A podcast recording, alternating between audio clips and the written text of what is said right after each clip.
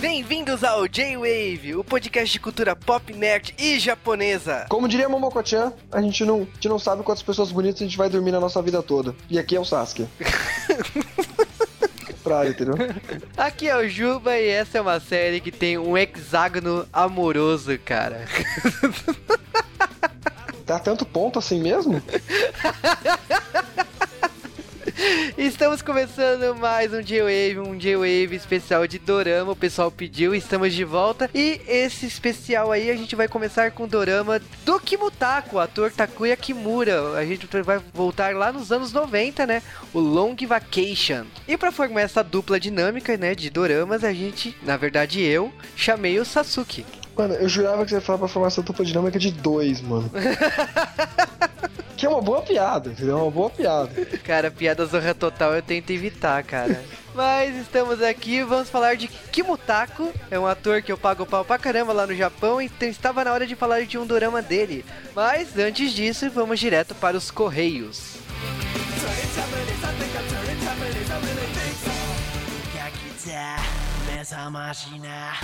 We gon' party like la la la 集まりなこのパーティーはこれから E sejam bem-vindos a mais um Correios de Wave. Dessa vez eu não estou aqui de novo, fui expulso da gravação. Toda vez que tem uma japonês acontece isso, né? O carro misteriosamente some. Ao regaço. Só quando for Evangelion, né? Mas estamos aqui de novo, mais uma semana, mais um J-Wave. E essa semana temos que falar de quem vai ficar com Mary. Quem ficou com a Mary no final Eu.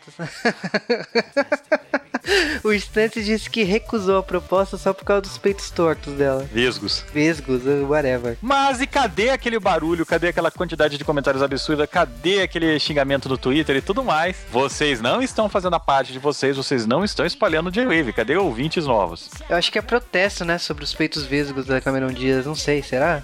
Ah, Ninguém falou disso, cara. Falaram sim no Twitter. Mas voltando aqui, vamos direto para os nossos abraços semanais. Então, o primeiro abraço para o Kedra Holt. Vamos errar esse nick para sempre. Também para o Kleber Silva. Abraço também para o Amidamaru Reborn. Para o mestre Bet Esbugar. Para o Azevedo. Também para o Ícaro Stand. Abraço também para o Tuyuya. Que nome bonito. Também para o Hector do Fogo. Para o Diego Miyabi-sama. Também para o Caio RST. Para Lawrence Galahad. Para o Gustavo Bom Martins. Para a Damile. Para o Di Benedetto. Que parece que vai ter que brigar com as crianças lá para jogar Nintendo Wii, né? Também pro Adalba. Para o Giovanni Link 1, que falou que tem 18 anos, né? Porque a gente zoou ele sobre PlayStation 2 semana passada, né? Que foi o primeiro videogame dele. Ah, essa infância de hoje em dia, né, cara? 18 anos. Abraço também para o Francisco Barroso. Para o Luiz R. Abraço também para o Seixão Caura. Pro Anderson Perotti. Para a Nicole Noji. É Noji mesmo? Será que é isso? Juba Lilê, eu vou aceitar. Aí ela fala que eu errei. Não, agora o Juba errou. Ah. Abraço também para o Rafael Padilha. Para Thiago Ifen o Rato. Que nunca tinha assistido Quem Vai Ficar com Mary. Falta de caráter, né? Cara, como nunca tantos assistiram tão pouco, né? Abraço também para o Rafael Smoke, que falou das nossas brincadeiras sobre o Sonic 2000. 011 1406. Quando termina esse seu trabalho, precisamos de vocês, Smoke. Vamos, vamos ameaçá-lo. Pensei já em raptar pessoas. Cara, ele é grande pra você raptar ele. ele vai me matar por esse comentário, mas enfim. Abraço também para a Camila, do Papo de Gordo. E também para o Rafael de Andrade, que concorda que ela não é super gostosa tirando em um máscara. Cara, não sabemos o que aconteceu com ela em um máscara para depois. Isso é aquela minha dica para todas as menininhas que são desesperadas com emagrecer. Lembrem-se da Cameron Diaz. E esses foram nossos abraços semanais. Vamos direto para nossos e-mails. E olha, falando antes dos nossos e-mails, Cameron Dias tem filmes mais devassos da Cameron Dias que eu gostaria de falar aqui no G-Wave. Tipo Amor Estranho Amor? Não, mas aí não foi a Cameron Desse Dias. tipo, não, desse estilo. não. Foi, se foi devasso que nem da Sandy, ninguém acredita, cara. O nosso primeiro e-mail da semana é do Wesley do Nascimento da Guia. E ele falou que não se fazem mais filmes hoje que zoa de tudo a todos. O Wesley também, ele pediu, né, corra que a polícia venha. Aliás, teve mais gente, a gente recebeu, tipo, vários e-mails, pessoas falando do Leslie Nielsen, de corra que a polícia venha aí. Acho que eu lembro agora do Giovanni Link 1. Recebemos várias pessoas falando isso. Galera, corra que a polícia venha aí, Leslie Nielsen. São temas que a gente tá tentando fazer faz dois anos. Desde o primeiro ano do Joe tipo, corra que a polícia vem aí, entra na pauta e a gente nunca consegue fazer. Vamos tentar. Eu, é um dos meus filmes favoritos, é a minha trilogia favorita da história, é um dos meus atores de comédia favoritos. Da época que a comédia era engraçada, cara. Teve uma galera também que mandou nos e-mails com artigos, textos e testes de voz. Eu acho que vocês devem continuar fazendo isso. Pessoas que se manifestaram aí, mande, continuem mandando e-mails aí com textos, a gente vai dar o retorno mais breve possível aí para vocês se tornarem colaboradores do J-Wave. E o Carlos Mota mandou-nos um e-mail basicamente cobrando parte 2 e 3 de podcasts velhos. Saem. E Churato. Não. Galera, não encham o saco.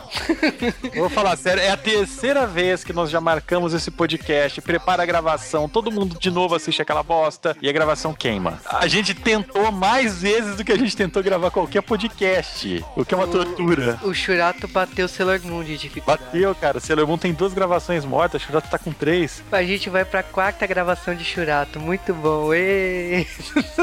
Então não adianta a gente, tipo, é, essa bosta era pra ter saído do começo do ano, já tá atrasando infinitamente, mas a gente não tem mais como fazer mais rápido. Agora é e-mail do Edgar Lucas. O Edgar Lucas falou que adorou o podcast de Zelda. Ele falou que estava meio atrasado, sim, porque Zelda ficou lá pra trás. Por acaso demora pra zerar um Zelda, né? Sim, concordo. E ele sugeriu o podcast de Kingdom Hearts e Final Fantasy VII. E pra escrotar a gente, ele ainda sugeriu o podcast de Buck, né? O próprio Cal já zoou isso. Não, olha, olha, o J-Wave ele tem um limite do que a gente faz antes de ser pago. Tá bem longe, assim, você vai ter que pagar muito pra gente fazer isso. O Buck tá um pouquinho acima de Cinderela Baiana. Não, cara. Rolaram vários pedidos, né? Um deles é Kingdom Hearts, outras pessoas pediram por e-mail essa semana. Kingdom Hearts tem um motivo muito especial esse ano, então provavelmente Kingdom Hearts deve aparecer no J-Wave em algum momento. Eu sou uma pessoa extremamente incompetente pra zerar Kingdom Hearts, já vou avisando. Vai demorar. Vai, nossa. e não é que eu não goste, mas eu sou tão incompetente naquele jogo. Também tem Final Fantasy, as pessoas voltaram a pedir Final Fantasy. Cara, Final Fantasy vai sair, não vamos dar mais detalhes, mas sai. Mas pra quem gosta de games esse ano de Wave, vai ter muito podcast focado em games. E esses foram nossos e-mails semanais. Você já sabe que para mandar e-mails é só mandar para dwavecast.com.br. Para falar conosco no Twitter é arroba. Vocês podem entrar lá em www.dwave.com.br e comentar no post. Vocês devem estourar os 100 comentários sempre, se bem que é dorama, não gosto desse tema. Não assisti, não sei. Olha lá o Cal. Preconceito total. Causando Tem Kiko aí... Kitagawa nesse? Não, nesse não. Então, então não, não é uma bosta. Mas é isso aí, esse podcast de Dorama. Se vocês gostam aí, a gente vai continuar produzindo. Então, se vocês já sabem que para o podcast ganhar um tema aí por votação, vocês devem curtir lá, colocar cinco estrelas no iTunes Store Brasil. Assina o feed por lá também. A gente tem que ir para a página principal, podcast de destaque. Exatamente, de destaque. A gente vai sortear um tema com sugestão de vocês. Por favor, tenham um bom senso na hora de escolher os temas. Mas é isso, então vamos direto para um podcast de Dorama, um podcast de umas longas férias, long vacation. somebody to love.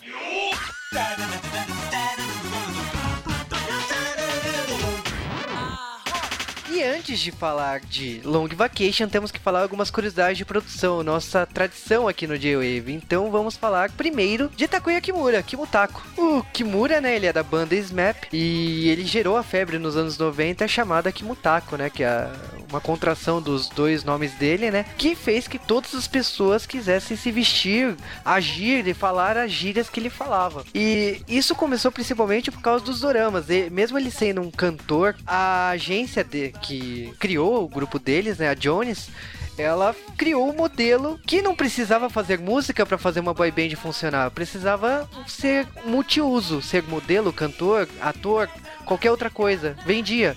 Big Brother, participando da Fazenda. E esse modelo aí fez com que o Takuya Kimura se despontasse, ele virasse um destaque aí nas séries japonesas, né? Ele começou atuando discretamente, né, em algumas pontos, mas acabou roubando atenção em 1992 com a série Asunaro Hakusho. E, bom, a partir disso, ele só cresceu e Long Vacation foi um dos grandes destaques dele, fazendo um personagem que remetia a Ayrton Senna. E o interessante de falar sobre ele, como a gente tá falando sobre a agência dele, que são os Jones, ou Dioniso, como os japoneses chamam, é uma agência muito velha. Eu não sei de cabeça quando a Jones começou. É a banda dele, que a gente vai falar um pouquinho dela, acho que eu vou falar mais nessa frente. Mas a banda dele tem mais gente que também faz isso depois que ele faz. E ele é considerado o primeiro Jones da forma moderna. Porque como o Juba falou, os Jones não, não são cantores, não são nada. Eles são talento, como eles falam. Nova talento do português mesmo. E eles fazem de tudo um pouco. Mas a Jones, o formato que a gente vê hoje, é baseado no Kimutaka. Foi- Foi o primeiro Jones ator que deu realmente certo, entendeu? Que foi um galã de novela, que as pessoas realmente gostaram. E como o Juba já falou, copiaram. Aliás, todo mundo que você já viu Kamen Rider, você já viu aqueles cabelão, então. Kimutaka inventou esses cabelões enormes e volumosos, que não era moda no Japão antes dele começar a usar. É, com castanho claro e tal. É, a cor, até a cor, é verdade. A questão assim que às vezes o cabelo dele chega a ser exótico. A cada temporada ele, ele muda o cabelo, né? Então tem doramas que você olha e você fala, meu Deus, cara. É difícil analisar um cabelo normal. Tipo, o último que a gente assistiu dele, que esqueci agora, que é junto com a, com a gostosíssima da, da Kikitagawa. Agora esqueci. O Moon Lovers, né? Ele tá com um cabelo mais normal, cortadinho certinho. ah, o Tsuki no Koibito. É, ele tá com Moon Lovers, ele tá com, com cabelo normal. Mas geralmente, como aqui, no Long Vacation, como no Beautiful Life, como no, no Heroes, ele tá com cabelo mais ou menos, vai, ainda é grandinho. Ele tá com um cabelo grandão e tal. E agora você falou a verdade, a cor castanha também é uma, uma grande característica do, do cabelo dele. E agora, ultimamente falando tanto de cabelo, né? Só em 2009 ele vai assinar contrato com a Gasp, que é pasta de cabelo, gente. Cara, eu já usei esse produto por causa do Kimutako, olha só, hein? Eu tenho aqui em casa, eu tenho a laranja e a preta, entendeu? Mas eu não tenho mais cabelo pra isso, então eu parei de usar. Eu tenho ainda. Eu também uso os cabelos estilo volumoso, assim. É estilo. Não tá. É que Mutako realmente mudou o mundo. Quer dizer, mudou o Japão, né? No Japão. É, ele também é dublador, só pra terminar, gente. Todo mundo deve, deveria conhecer ele pelo. hum, Castelo animado. É, Castelo Animado. Rolling Moving Castle em inglês. Ele chegou a quase ganhar Oscar por isso. O Oscar do, Japão, etc. Mas ele não pode ganhar porque a agência Jones não deixa os Jones competir com outras coisas. Porque fala que é injusto, porque eles seriam impulsionados pela popularidade de fazer várias coisas, né? É, ele, talento. ele já, ele já chegou a ganhar um prêmio com Bushi no Ichibun, né? Que ele fez um, um samurai. Mas ele teve que recusar, ele não pôde ganhar o prêmio, né? A agência não deixa. E ele fez Patrulha Estelar, né? Ele fez Patrulha Estelar em 2010, né? Com toda aquela polêmica da troca de atrizes e tal. Ele fez o, o Capitão, né? que tem um cabelão, que nem ele. Verdade.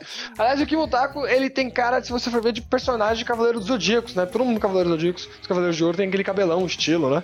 O Kimutako é daquele jeito. Eu só não falo que, vê- que influenciou, porque não, né? Mas ele é um pouco mais novo. E falar em Mas- Cavaleiro, só pra terminar uma curiosidade, no, ao começo da carreira dele, junto com o grupo dele, o Sumap, eles fizeram teatro.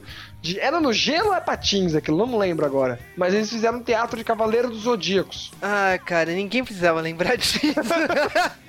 Mano, até no site do Cavaleiro dos Zodíacos lá, brasileiro, tem. Site fansite, tem isso daí, gente. Cara, então, comecinho de carreira, a boy band despontou como fazendo teatro musical de Cavaleiro do Zodíaco. É. Quando a Jones era má. Hoje em dia a Jones não faz isso.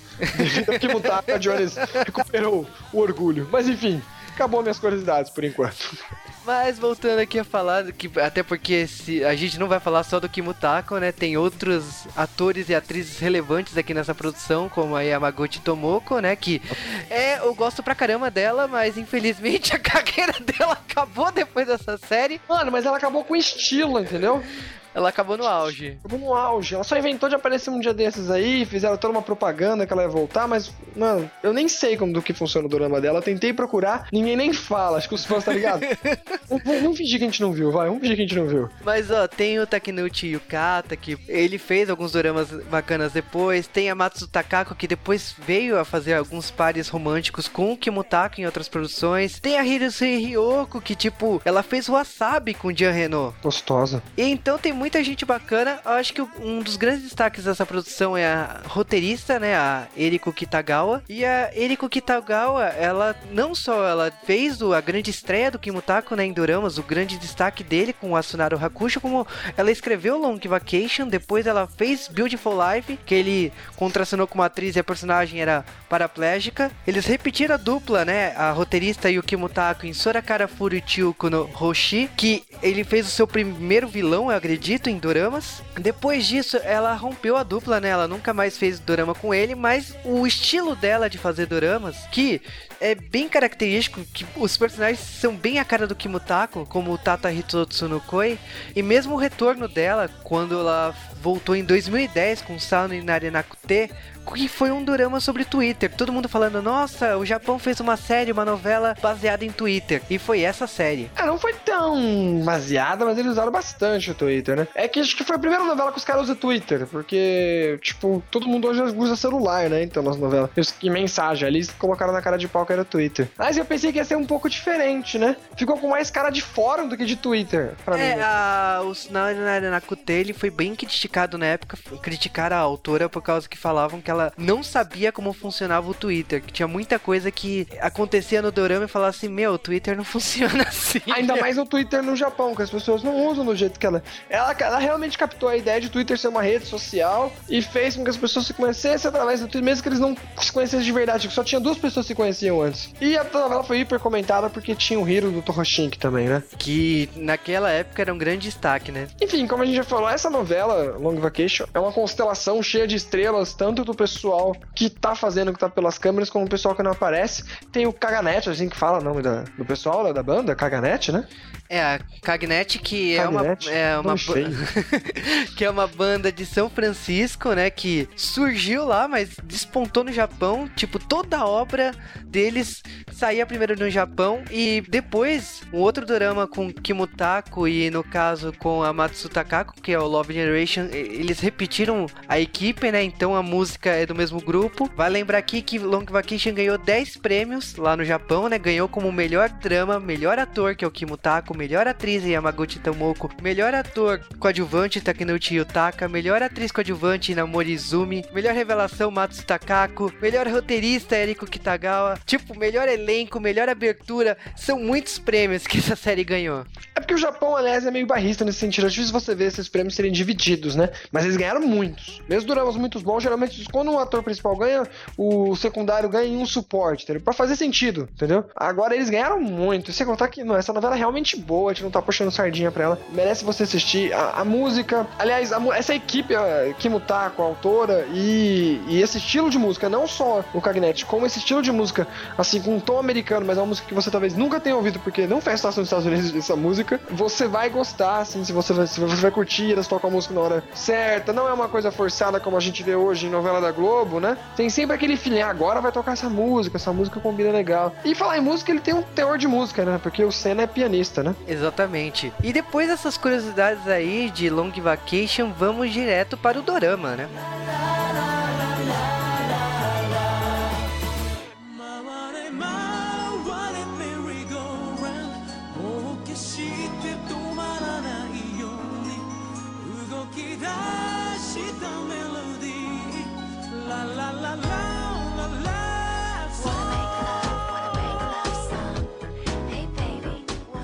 Aí começamos com Durama, década de 90, aquele letreiro amarelo nojento que 1990. Por que o pessoal em 90 gostava de legenda em amarela, né, velho?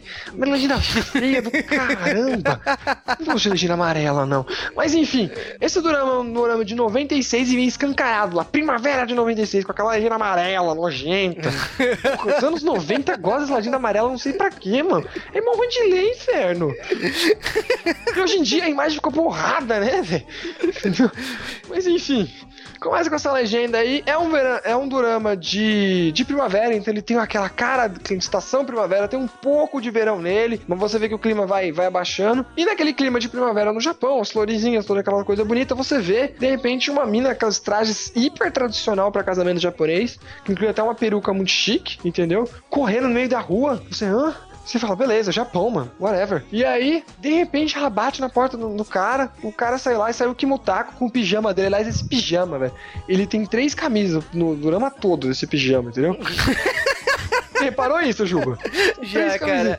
E aí ele vai com aquela cara de mal acordado, aquele cabelo todo desarrumado, no estilo Kimutako mesmo. Abre a porta, a mulher já vai invadindo, cadê, cadê não sei o quê. E ela tá à procura do noivo dela que fugiu, mano. E a mina corre atrás do noivo. Geralmente quando o noivo foge, a mina fica chorando no altar. Ela não, ela já demonstra, porra, personalidade, vai atrás do mano. Que isso, mano? Vou lá pegar ele no cafofo dele, vai ver comigo. Cara, ela tem a personalidade da Bulma de Dragon Ball. Ela é uma personagem muito agitada, ela, ela não para quieta. E na hora que ela chega na casa do Senna, e o que eu acho muito estranho, porque se ele dividir apartamento com o noivo, ela já tinha que ter ido lá, na minha opinião. Não é essa que é a primeira vez, mas beleza, a gente de- desfaxa, passa reto. E ela começa a falar assim: cadê ele, cadê ele, cadê ele, cadê ele? Só que, tipo, o, o Senna já tinha entendido, ele já sabia que o cara tinha fugido do próprio casamento. E eles conversam lá. Essa série tem uma característica muito forte que ela não se pega muito em câmera, em, em ângulos e tal. Ela se pega nos diálogos.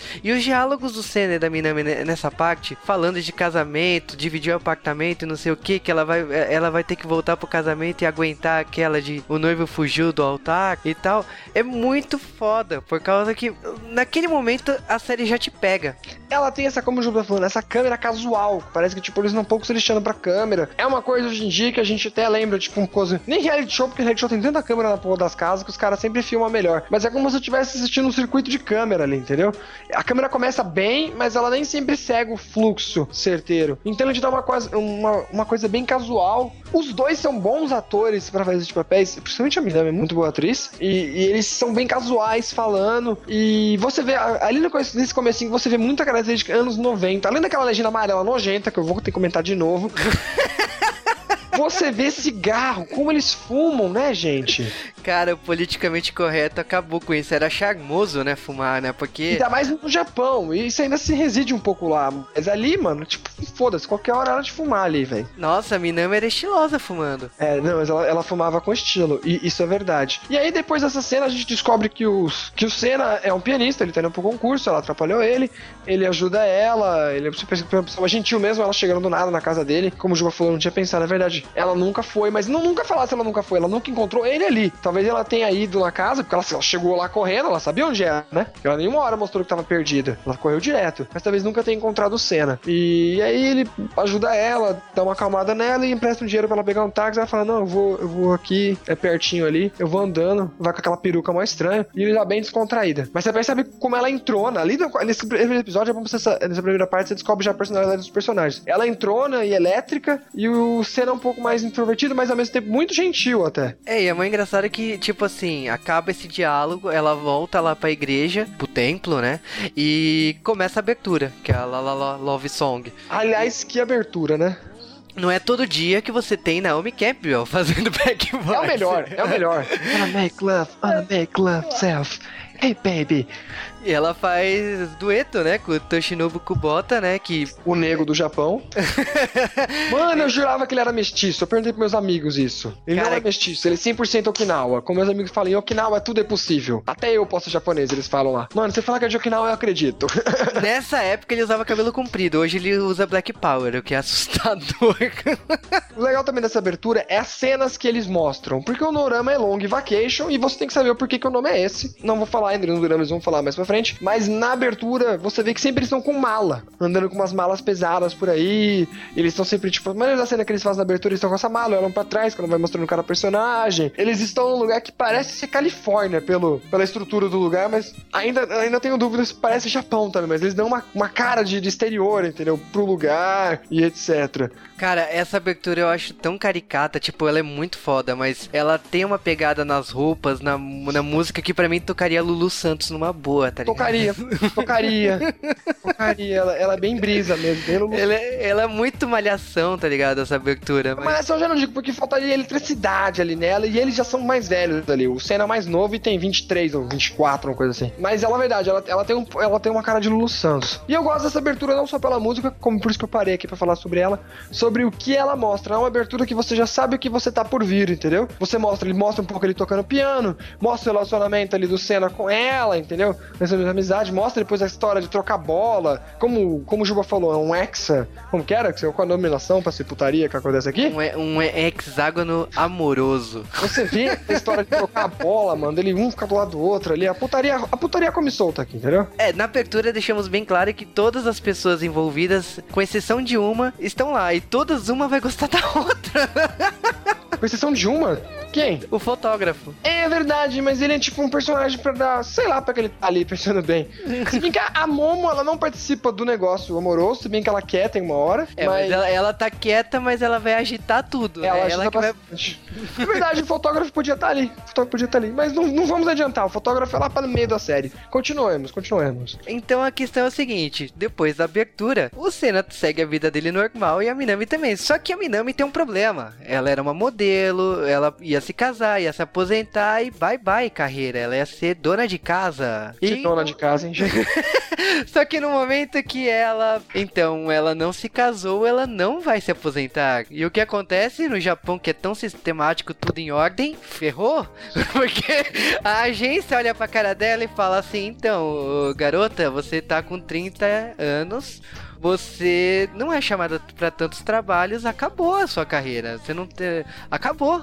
Eles ainda tentam ser legal com ela, dão um trabalho. Como você conhece esse esquema, você pode ficar acompanhando, entendeu? Uma outra menininha nova, mas a personalidade dela não ajuda muito isso, né? Mas isso é mais pra frente. Nessa parte, a gente tem um ator muito conhecido aqui, e não tanto, ele é bastante coadjuvante, mas ele tá em vários lugares, que é o mesmo ator que fez a- o pai da Makino no Hanao Yoridango. Então você vê que o cara tá trabalhando faz tempo, desde 96 e ela vai legenda amarela, né? O cara tá lá, né? Mas é, o legal é o seguinte: a, a Minami, ela tá tentando eu se, se adaptar. Ela não se conforma, porque ela se acha gostosona e fala assim: Meu. Mas ela é, mano. Mas ela é gostosa, mas não adianta. Então. Ela, ela se programou toda, então ela ia se casar, ela ia se mudar e não sei o que.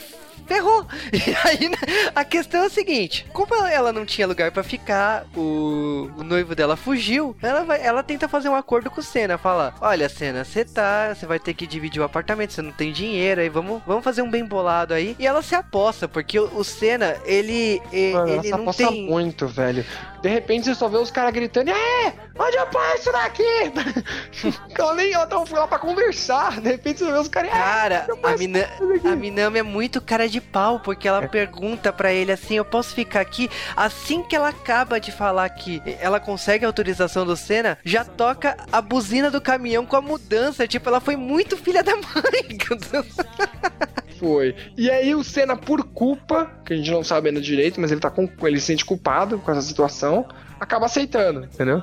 É, ele aceita por causa que, tipo, uma funcionária lá, uma amiga dele do trabalho dele, né? Que ele toca piano pra crianças numa escola. A uma amiga de trabalho dele foi quem fugiu com o amigo que dividia a casa com ele, né? Que era o noivo da Minami. Então ele se sente tão culpado. Eu falei, meu, o mínimo que eu posso fazer é eu dividir o apartamento com essa maluca. Só que a Minami, quando ela entra e se aposta do apartamento do Senna, ela vai trazer todos os seus amigos e todos esses personagens malucos pra casa do Senna. Então Senna tinha uma vida normal, uma vida discreta, uma vida tímida, assim, né? Sem expressão. Com a chegada da Minami, tudo muda.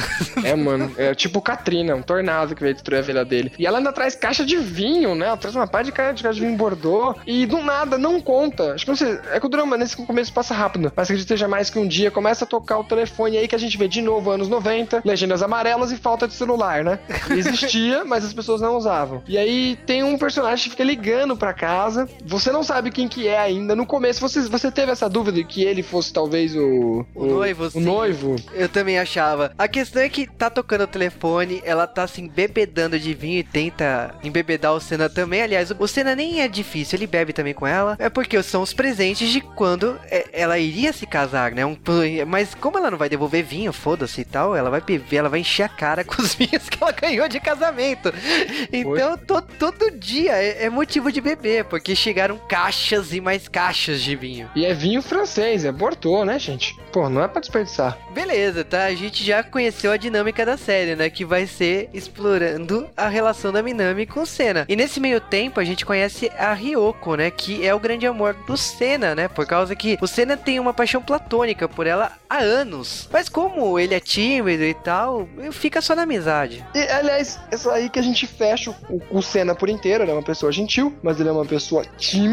E aí a gente não sabe se a gentileza dele acontece por ele ser tímido e ter uma personalidade mais fraca e ser gentil pra não incomodar os outros. Ou se não, e aí que a gente fecha o personagem Senna. E a gente fecha o que o Kimutako geralmente faz de personagem, às vezes, né? Às vezes não, porque esse foi o primeiro personagem dele, é bem parecido com o primeiro dele, né? Que é uma pessoa mais tímida, etc. Mas ao mesmo tempo gentil. E é o típico japonês em geral, entendeu? Esse é o típico japonês. O japonês, pra quem conhece a cultura japonesa, sabe que o japonês é gentil, mas nem sempre porque ele é gentil porque ele quer ser. Ele é gentil por comodidade social, entendeu? Tipo, ah, vou ser legal ali, entendeu? Mas se você percebe que o Senna às vezes reclama da própria gentileza dele, né? Ele fica bravo por ter que fazer isso. Ele ficou meio bravo que a Minami teve que morar na casa dele. Beleza, vou ter que aceitar aquela doida em casa. E também com o irmão dela, o Shinji, tem mais um personagem que também é uma atriz muito conhecida, que faz Aru, né? A Arumiko, que é Ryo. Que, meu, hoje em dia, sabe o que, que ela faz? Você sabe, Juba? Não? Ela faz a mãe do Nino, já fez a mãe do Nino em seriado, velho. Ela, tem- ela é muito velha, gente, eu pensei. Cara, ela é feia, na boa. É, ela tem cara de velha, ela tem cara de velha. Ela, ela, disse- ela da galera, acho que ela tem a mesma idade do Kimutako, um pouquinho mais. Ela, da galera que ali é pra ter uns 20 anos, entendeu? Sendo que ela hoje em dia ela, tá, ela parece mais velha do, do que a do que a atriz que faz a, a Minami, gostosa. E, enfim, ela aparece ali. Ela, ao meu ver, ela é um personagem meio fraco na história, entendeu? Ela É, tá ali só é- pra dar uma personalidade pra alguns, às vezes, sabe? Pra ajudar a desenvolver. Não, ela é, ela é figurante, porque convenhamos, a gente acaba conhecendo o irmão da Minami, né, o Tindy, e o Tindy é, rola os boatos urbanos, né, que ele fugiu da escola, foi ganhar o mundo com uma namorada que ele engravidou. É, é. Tipo, ele, então, ele, ele é completamente ao contrário do Senna. Enquanto o Senna é o típico japonês, ainda mais pra época, hoje em dia não muda muito, mas ele é típico japonês pra época, é, ainda é jovem, um pouco descolado. O Shinji é um tipo rebelde. Ele, ele desistiu de piano pra fazer uma banda punk, entendeu? Ele, ele é pegador, ele fuma pra caramba, entendeu? Não que todo mundo não fuma, mas ele fuma os que mais fuma nessa troca. Toda hora ele tá fumando, Ele entendeu? não estudou, ele não fez faculdade. Ganha dinheiro no patinco. no patinco, ou na aposta com cavalo também. Então, a forma dele Ele é levar a vida boy. dele é com apostas. Ele tá nem aí. O E é quando, quando ele encontra a Minami, ele tenta, ele tenta ter uma vida nova. Então ele vai trabalhar num bar ali. Ele vai ele vai tentar ter um dia a dia ali. Lógico, com a chegada do Tindy e a Rumiko, são mais pessoas pra encher o saco do Senna, né? Ele só se fode. E de novo, ele é legal, ele deixa entrar na casa. Mas ele fica com uma cara de caralho, o que esse pessoal tá fazendo aqui, mano? Como assim? Mó galera aqui. E aí o pessoal vai mexer no piano dele, ele não gosta, mas ele deixa. Aí depois o. Aí o, o irmão mostra que ele sabe tocar piano. Ele começa a tocar uma coisa, depois ele para no meio do meio e desiste. Mas ali você vê que ele é um bom pianista. O Senna até pensa, nossa, esse cara é um bom pianista. Pena que ele não sabe tocar, entendeu? Não sabe as partículas. Não sabe nem ler mais a partitura, ele fala, não é? né? Ele toca mais de ouvido, né? Pra É. hoje em dia, né? Tem talento, né? Só que a questão é o seguinte, ele trabalhando num bar, né? Ele acaba chamando a Minami pra ir lá. A Minami sabe que a Ryoko e o Senna se gostam, né? Tipo, ela acredita nisso e ela vai tentar aproximar os dois. Só que cai numa furada, né? Porque quando eles chegam lá, quem ataca? O Tindy. Tipo, o Tindy tá com a namorada ali do lado e o filho da mãe decide atacar. Porque ele já Ai. tinha atacado antes, ele tinha conhecido a Ryoko no meio da rua, e ele dá uma de nampa, né? Que é os conselheiros japoneses que vai dar até um verbo japonês, isso até, você dá em cima da mina no meio do nada. E a mina não, e a Ryoko é uma minazinha que você vai descobrir depois que ela é BV, gente. Ela é BV. Cara, é- ela é BV, ela nunca fez nada na vida dela e, tipo, no momento que o Tindy tá lá, tá lá, tá lá, você percebe que a mina. A, a mina não quer um bundão, a mina não quer o Senna. E ah, o Senna tá tentando, só que, tipo, meu, o Senna. Mano, ele é vê- muito noob. Tipo, ela várias vezes. Isso é como se fosse um encontro, mas ele não, ele não quer falar, tipo, é um encontro. Entendeu? Várias, ele sai com ela algumas vezes pra roda gigante, etc. Ele dá em cima. E aí ela chega a Ryoko e pergunta: é um encontro? Eles, ah, se fosse encontro e tal. E fica nesse vai ou não vai, chama ela pros bagulho de ópera, às vezes dá certo, dá errado. E depois ela vai até confessar que ela não sabia. Ela realmente, ela gostava até dele, entendeu? Mas ela não sabia se ela, o que ela deveria fazer, ainda mais porque ela é bebê, ela nunca participou de uma relação dessa. Então é ele que tinha que guiar ela, mas ele, ele é muito inseguro e acaba perdendo. E o Shinji não, ele é fodão, ele já fugiu de casa porque engravidou a mina, né? então, então ele realmente sabe o que fazer. Então, na primeira Ele coisa tem pegada, cara. Ele tem pegada. E ele tem coragem de dar, de dar em cima da mina no meio da rua, mano. Quem já Eu já tentei. Já pagando de gringo louco ainda. Cuidado, mulheres na rua. Sou doido. Aí, e meu, e a gente é pulando também um outro personagem que é muito importante, que quando ela volta pra casa, um pouco antes dessa cena, ela leva a amiga dela, a Momo-chan, que trabalha com ela de modelo também, só que é mais nova ainda, faz uns trabalhos ainda. E o sonho dela é namorar alguém rico, também casar com alguém rico e sair dessa vida, né? Não que ela não goste, mas é porque ela quer ser rica. Mas ela tá namorando um cara rico, porque no momento que dá carro, dá um escambau, tipo, É, mano, ela é, como ela fala, é meu da, de darling, né? Os anos 90 né, não se misturava tanto o inglês com o japonês, além das palavras e objetos que já tinham sido administrados na língua japonesa. E ela não, ela gosta de formar palavras. Geto shioze. Ela pega o get do inglês e transforma em verbo, né? E ela é bem liberal, ela é bem aquela japonesa final dos anos 90 pro ano 2000 que gosta de fazer sexo casual. E ela até manda uma frase, que foi a frase que eu iniciei o podcast, falando que a gente não sabe quantos caras bonitão a gente vai na, a gente vai deitar no final, final da vida. E é porque- Não, não é esse o provérbio. O provérbio a gente não sabe quantas comidas, quantas comidas deliciosas a gente vai comer até o fim da vida. Olha lá, dá no mesmo, entendeu? Cara, a personagem é maluca e você percebeu que o carro dela tem um ursinho puff atrás? Sim, não, e ela, e ela fica falando que ela tem um elefante cor-de-rosa na cabeça dela, que ela. Momoko, pra quem não percebeu, né? Momô é pêssego, entendeu? Por isso ela faz referências cor-rosa, etc. Ela, e sem contar que é, ela é bonita, eu gosto muito da cara dela. Depende do cabelo, ela fica muito bonita, depende do cabelo, não. Na abertura, eu demorei pra descobrir que ela tava na abertura, aliás. Porque na abertura ela tá com os dois, três cabelos diferentes. Ela é a pessoa que mais troca de cabelo e roupa na série, né? A Minami também até que vai, mas ela acho que troca mais ainda. E ela é um personagem, como a gente vai falar, ela não se mistura nesse círculo amoroso aí. Se bem que ela dá indiretas, ela dá indireta que queria pegar o Senna, ela dá indireta que queria pegar o Shinji quando também conhece ele, lembra? Ah, cara, tipo, tá valendo tudo, né, pra Momoko, né? Mano, é bonito, como ela falou, a gente não sabe quantos bonitão a gente vai dormir até o final da vida, então vamos aproveitar, entendeu? Aí a outra, mas você não já tem namorado? Mas não é esse tipo de coisa que eu quero, eu quero só trepar, entendeu? E, mano, isso é ano 96. Esse me cativou. Eu, eu, eu assisti de novo. Eu já tinha assistido essa série mais ou menos, nunca tinha assistido por inteira. Mas me deu muita vontade de assistir quando eu conheci a Momoko, velho. Ela é muito comédia, velho. Ela é muito comédia. Cara, a questão assim, tipo, independente do sexo casual, independente da, da, da personagem em si, a, a Momoko, ela, é toda forma, toda vez que ela entra em cena, é um destaque, assim, você paga a Sim. pau pra atuação da, da, da atriz. E ela é muito doidinha, o jeito dela falar e etc. E é da hora, porque esse drama, ele é muito durama, mas ele é muito drama.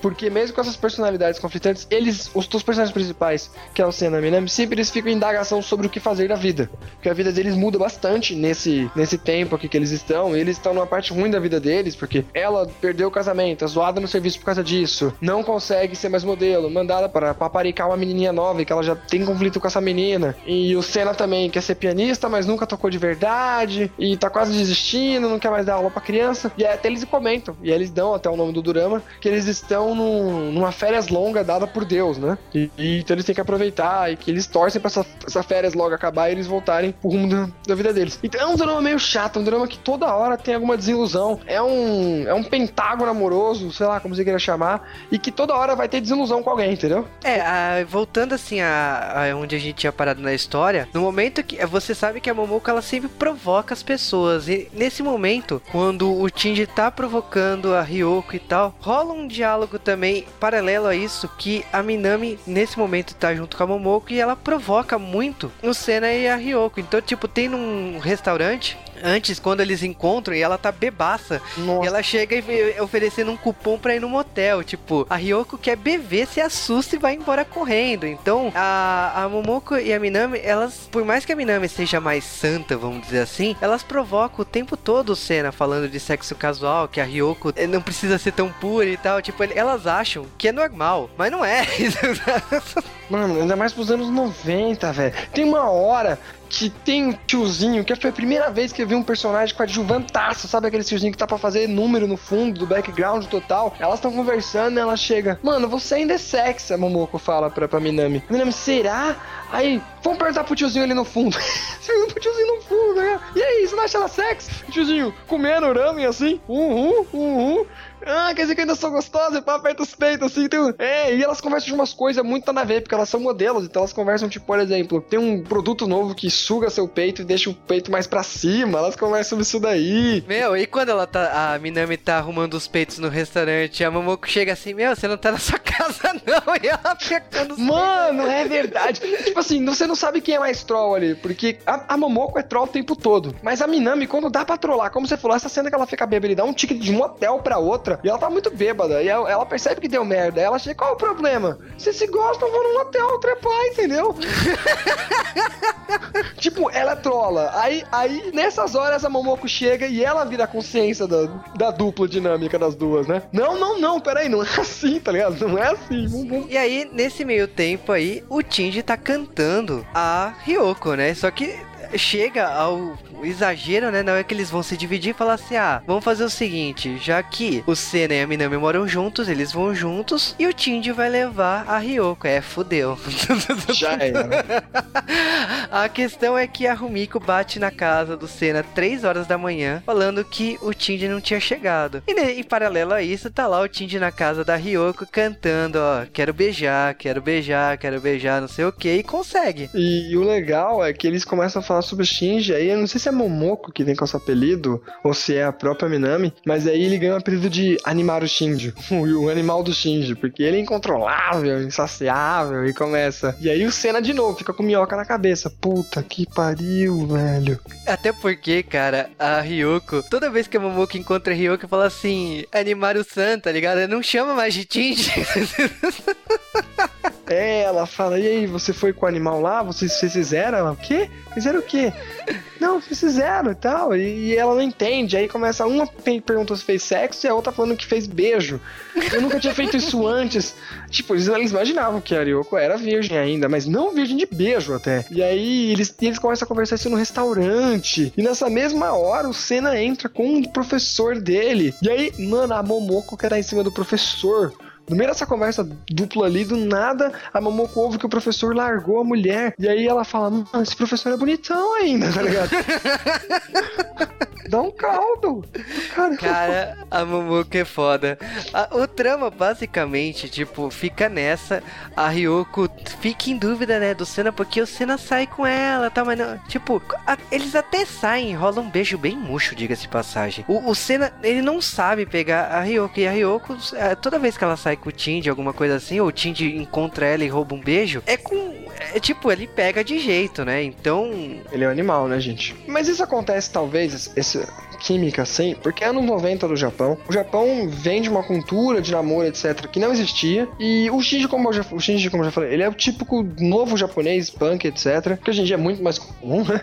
Enquanto o personagem do Kimutako é, é uma pessoa muito mais calma, mais tranquila, e ele não sabe o que fazer. E a Ryoko também é típica japonesa. Ela não, tipo, aqui no Brasil teve aquela velha história de você não pode na mina 100%, você tem que 90, a mina tem que 10. Ela nunca vai 10, entendeu? E o Senna não se toca que ela não vai fazer esses 10%. E quando ela vai, ele fica em dúvida, entendeu? Tipo, É, o, a, a, a série fica bem nisso, porque, tipo, eles são bem personagens drama bem fica nisso, né? japoneses. E a Minami, em paralelo a isso, tipo, ela chega até a gostar do, do Senna e tal. Ela acha que a diferença de idade é meio grande, né? Mas E whatever. por isso, é, por isso ela não pensa tanto, mas ela, ela também não quer admitir. Já a Momoko já chega perguntando, e aí, vocês vocês já fizeram?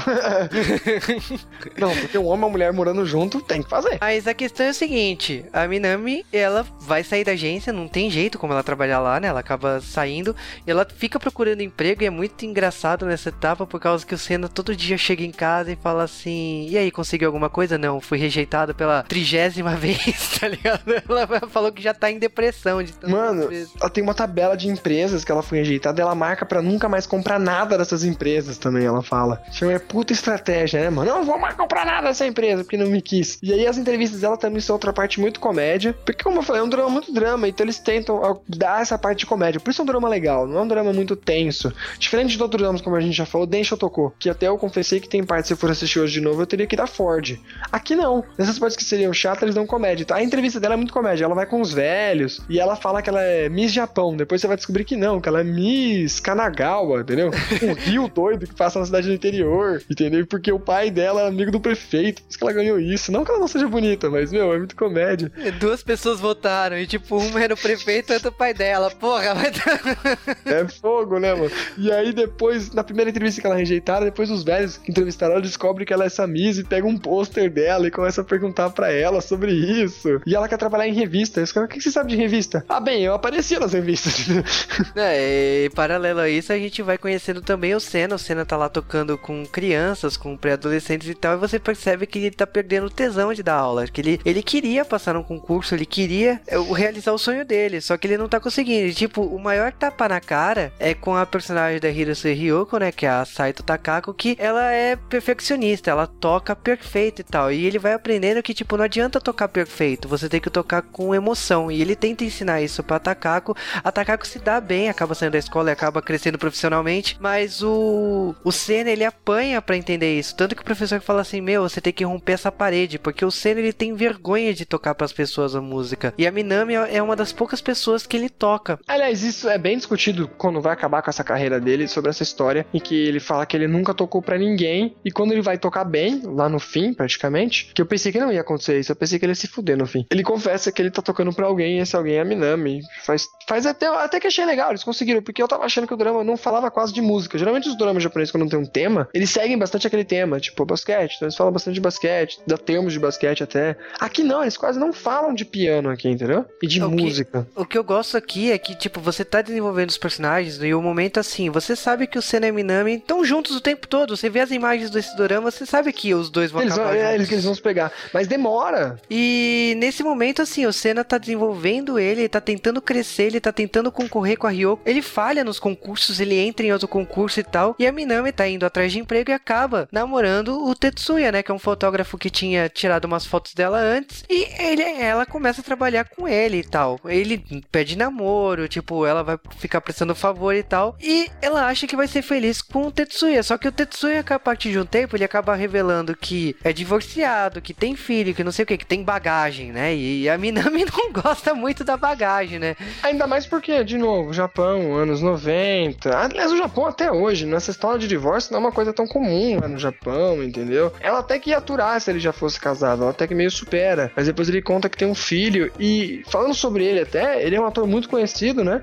Tanto papéis. No principal, acho que nunca vi nenhum nada principal com ele, mas bastante coadjuvante. Ele tá em Nodame Cantabile, ele tá em Densho Toko, é o. o... Ele é o vilão, né, do Densho Toko, né? Que ele quer catar. É, ele é o vilão. Ele é o vilão, começa até com meio bonzinho, mas depois você descobre que ele é vilão. Ele ali tá muito novo ali, né? Eu nunca tinha visto ele novo assim. Eu sou mais acostumado a ver com os dramas mais, mais novos dele. E ele tá com maior cara de pegadora, latino. Ele tá parecendo o Sidney Magal, olha, com aquelas camisetas dele, peito aberto, né? Chamou comédia, é isso. E ele confessa que gosta da Minami desde muito tempo, porque ele já trabalhou como assistente quando ela era modelo. E ele encontra ela quando ela tá nessa briga de, com outra menina que tira uma foto com ela. E nas entrevistas ele sempre bate com ela no meio da rua, até ela derruba a câmera. E aí até que um dia ele com- chama ela, né? E pergunta se ela não quer trabalhar pra ele como assistente. Ah, mas eu não sei nada, etc.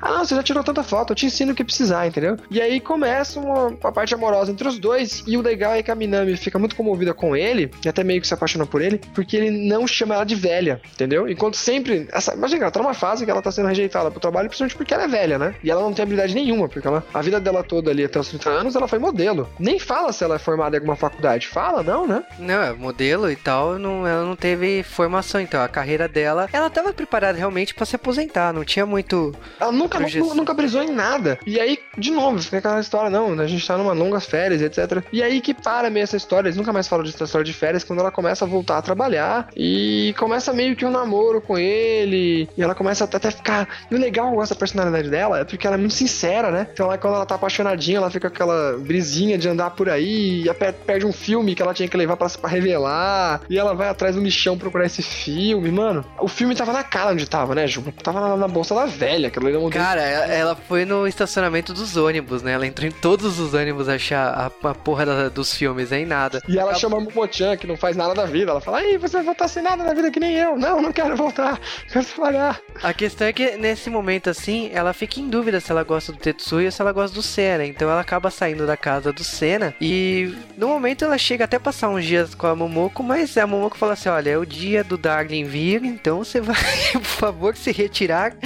E é, então vai, rolando a troca de casas aí. Tanto que o Shinji, né, que era o namorado da Rumiko, né, e tava catando a Ryoko, ele tem a cara de pau de pedir pra dividir o apartamento com o Senna. Existe uma troca absurda de lares. Mano, velho. E ele tem que fazer isso porque a Aru ficou brava com ele e pegou tudo dele, pegou dinheiro.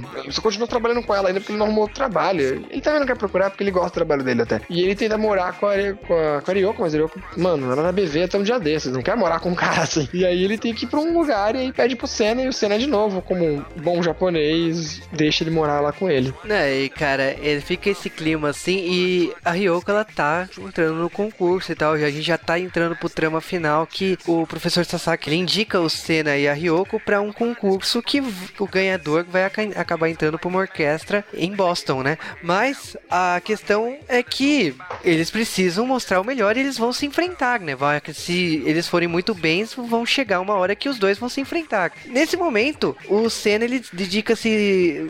Ele dedica 100%. Ele fala assim: Meu, a Minami eu não vou catar, acabou, tipo, vai, vai ficar com o fotógrafo. Então ele decide se dedicar ao máximo. E chega um momento que ele entra até em depressão, ele para tudo, ele sai do trabalho dele, ele vai decidir virar um vendedor. A Minami fica em dúvida, depois ela corre atrás do Senna, encontra ele numa loja de departamento, compra uma gravata e fala assim: Você vai tocar com essa gravata e tal, incentiva ele a voltar. Então você já tá caminhando pra, um- pra uma reta final do drama que ele vai ter que romper a barreira dele, né? Como o professor falava, que ele vai ter que tocar pra todos e mostrar o sentimento dele, ele vai ter que tocar o melhor dele. E nesse momento, quando chega no concurso, ele até passa na primeira etapa, só que um cara, um orientador que tava ajudando ele, fala assim: Olha, cara, só num milagre, a Ryoko que vai vencer.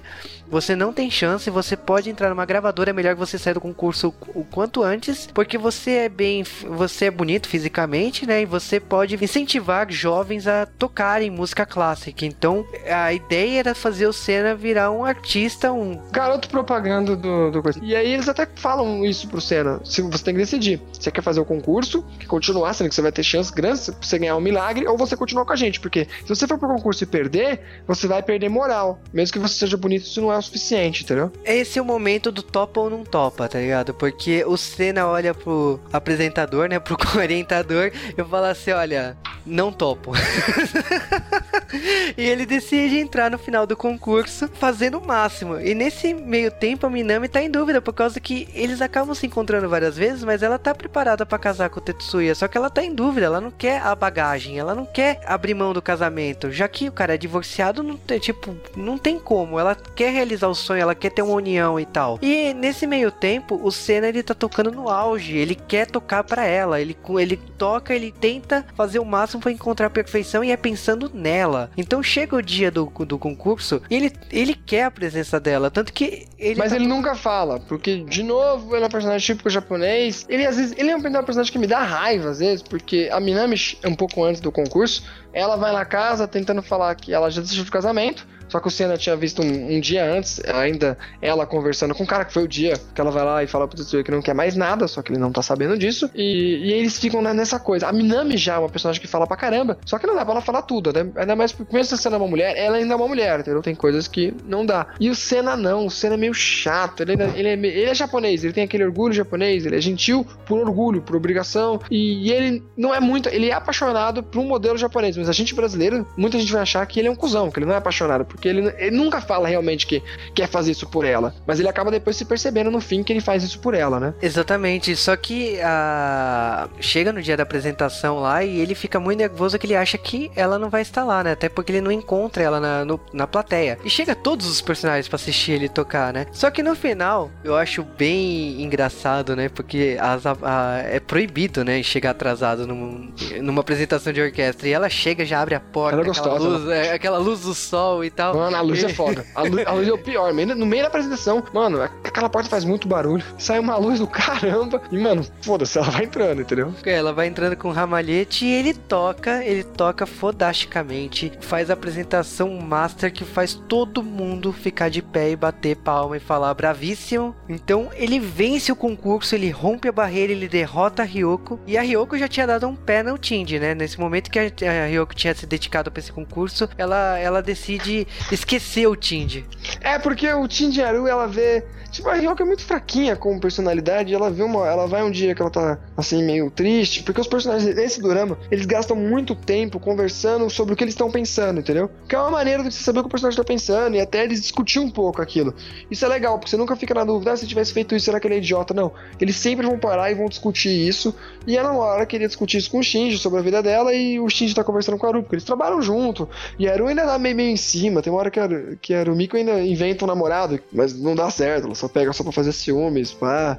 E aí ela desiste do Shinji ali e vai pra casa de quem? Do Senna. E ela de novo, aí quando ela tá na casa do Senna, quem chega correndo lá depois que dá um fora no, no Tetsuya é a Minami, que também desiste porque acha que não, Senna, você tava com ela agora há pouco. Aí o Senna, não, mas você tava com outro agora há pouco. E fica aquele, aquele dramalhão mexicano que dá, foi pra dar um, um gostinho na novela, né, gente? A questão é o seguinte, depois que o Senna venceu o concurso, ele tá lá todo feliz e tal, ele vai acabar morando em Boston, né? Só que a Minami, ela tá lá pra se despedir. E então ela entrega o ramalhete pro Tindy e fala assim: ah, agradece e tal, eu estou indo embora. E quando ele faz, ele agradece todo mundo por ele ter vencido o concurso lá, ele larga todo mundo e sai correndo, tipo, remetendo ao primeiro episódio, ele vai correndo atrás dela. E na hora que ele encontra ela, ele pede, né, pra eles ficarem juntos, né, e acabar indo morar em Boston. E ela topa. É uma grande aventura, tipo, as férias acabaram, né, agora eles vão ter uma vida juntos. E é muito engraçado que o tempo passa, já, já estamos em 1997, olha só. E todos os personagens reclamando que estão na igreja e a missa já tá atrasada pra caramba. Então a Momoko até fala assim: você conhece a lenda que os noivos que fugiram? Momoko sempre com frases mirabolantes, né? Aí tá todo mundo esperando o casal e o casal. Eu, eu percebo que não existe tradição nenhuma pra Minami, por causa que a Minami tá correndo com vestido de noiva ao lado do Senna, que tá de terno, né? Pra igreja. E eles estão atrasados pro próprio casamento. Então o Long Vacation acaba marcando as características dos personagens. A Minami sempre atrapalhada até o final, o Senna sempre do lado dela. Tipo, é a Minami que manda nesse casal, né, nesse relacionamento. E eles mesmo em outro país, estão tendo a mesma vida de sempre, a mesma atrapalhada de sempre. Bate aquela sensação, meu, eu quero continuar vendo Long Vacation.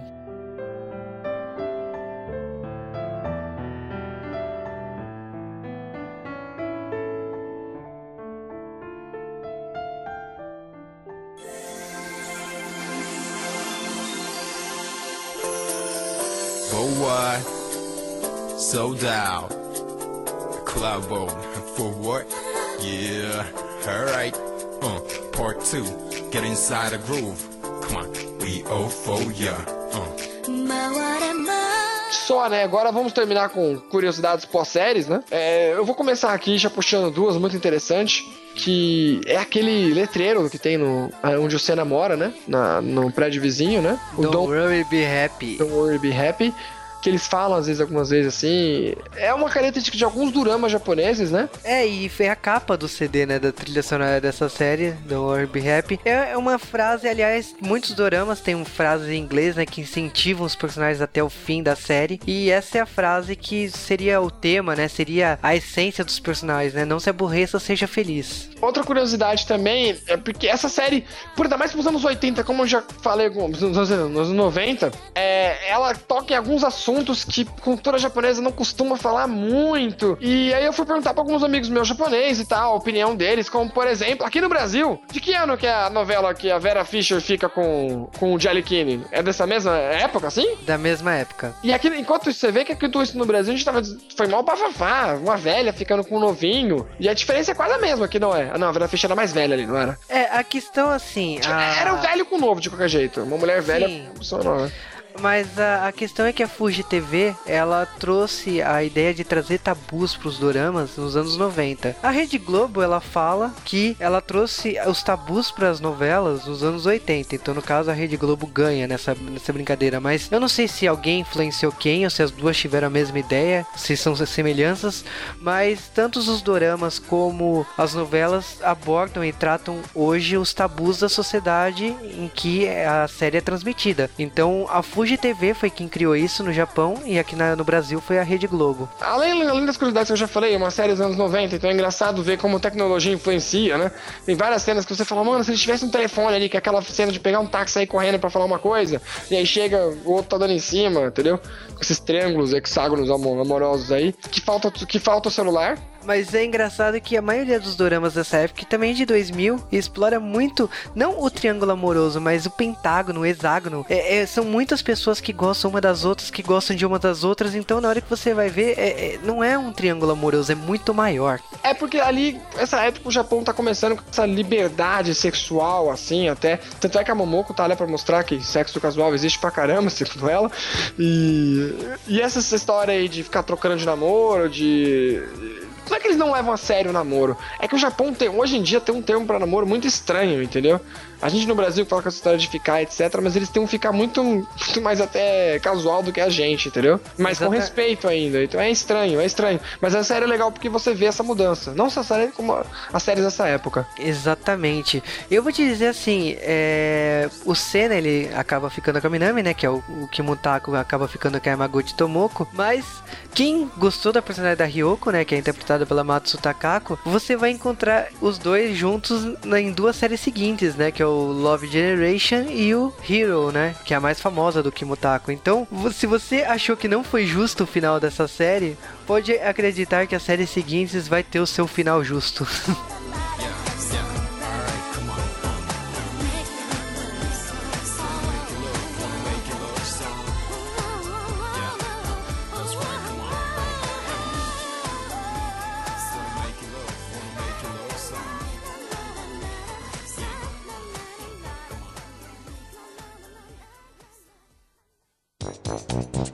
Valendo. Sua frase. Porra, com a minha frase começando, mano. Porra, por que eu nunca penso na frase, mano? Que droga, Juba. Eu vou fazer uma- aquele bolinho baiano, tá ligado? De Nossa senhora, esqueci de pensar numa frase. Caraca, velho. Uma frase. De vinho francês, é um Bordeaux, gente, porra. Nesse meio tempo a gente conhece a Ryoko, né? Que é o amor do Senna, né? Não pergunta por que tem fogos, Juba, não Eu pergunta. não sei, eu, eu- eu- tem jogo na segunda-feira? Não sei, entendeu? Estamos já comemorando que o Santos vai enfrentar o Corinthians, eu não sei, velho. Que é um ator muito conhecido, é o mesmo ator de Hana Yuridango, ele é o pai da. da. Qual que é o nome dela? Mas Da- é. Que, Tsu- é. Tsuchi, não. Da Makino. Makino, da É, Makino. então, tem uma. Vamos lá. É. a mesma calça. É a da mas França, é a da França, tipo, bandeira da França escrito Give a damn. Tipo, eles acham uma maneira, eles não sabem que estão falando, tipo, foda-se França, mas tudo bem. Tem aquela da África com uma guitarra, que é pra ler, porque é da época do Michael Jackson, lá tentando ajudar a África, essa porcaria toda aí. E uma terceira que eu não lembro a estampa, mas são três. Peraí que eu vou fechar a porta com meu pé. Droga, não alcanço, peraí. Eu alcançaria, mas o fio do microfone não chega até lá. Pronto. Pronto, fechou a porta? Fechei, mano. Ah, um chutão nela assim, tá? Pá, sou malvado.